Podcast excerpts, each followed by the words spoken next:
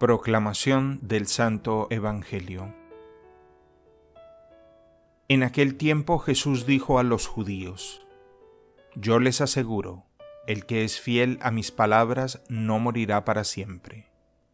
Los judíos le dijeron, Ahora ya no nos cabe duda de que estás endemoniado, porque Abraham murió y los profetas también murieron, y tú dices, el que es fiel a mis palabras no morirá para siempre? ¿Acaso eres tú más que nuestro padre Abraham, el cual murió? Los profetas también murieron. ¿Quién pretendes ser tú? Contestó Jesús, Si yo me glorificara a mí mismo, mi gloria no valdría nada.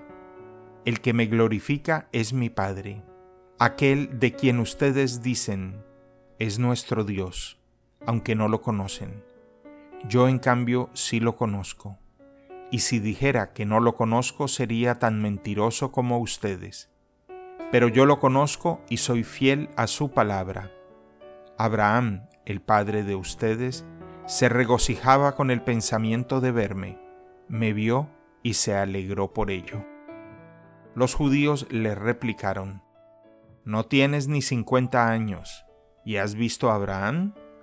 Les respondió Jesús, yo les aseguro que desde antes que naciera Abraham, yo soy. Entonces recogieron piedras para arrojárselas, pero Jesús se ocultó y salió del templo. Palabra del Señor.